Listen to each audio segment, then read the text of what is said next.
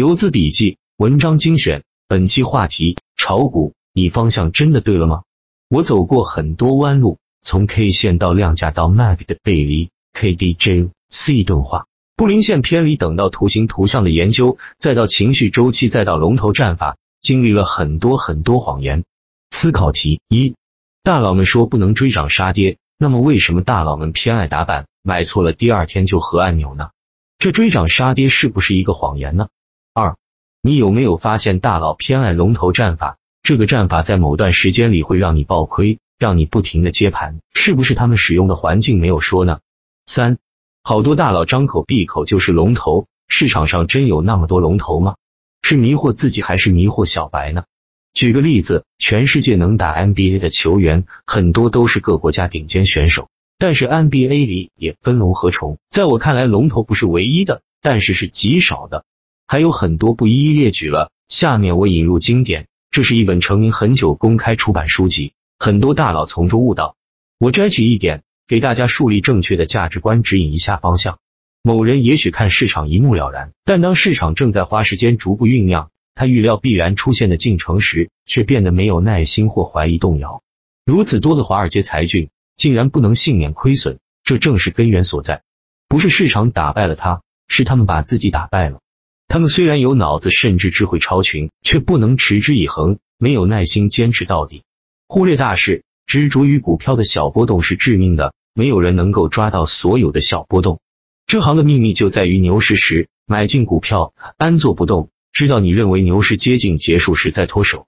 顺便说一句，每当我失去耐心，不是等待关键点到来的时机，而是乱交易，企图快快获利的时候，就总是赔钱。要想在投机中赚到钱，就得买卖一开始就走势良好的商品或股票。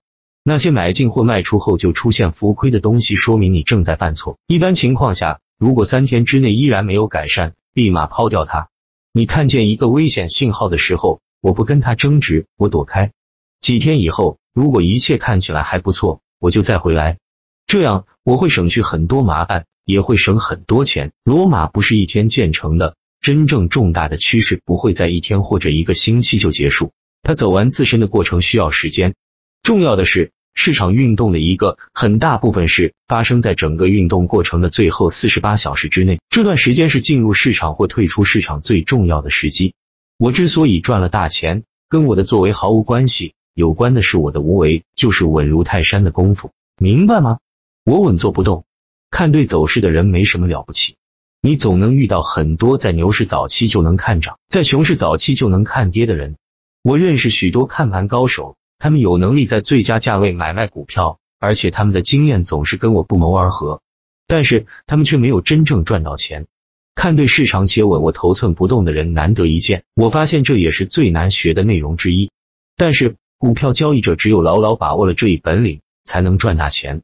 对一名交易者来说，当你对股票一无所知时，赚几百块钱都困难，可一旦知道如何正确交易，赚取百万轻而易举。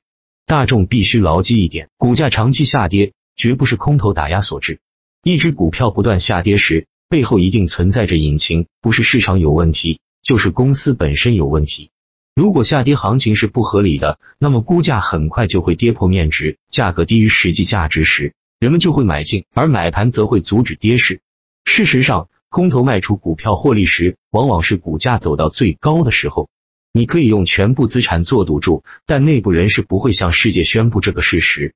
最后说一下，做短线交易，软件工具也很重要。用打板客网的交易系统，也许会对你有所帮助。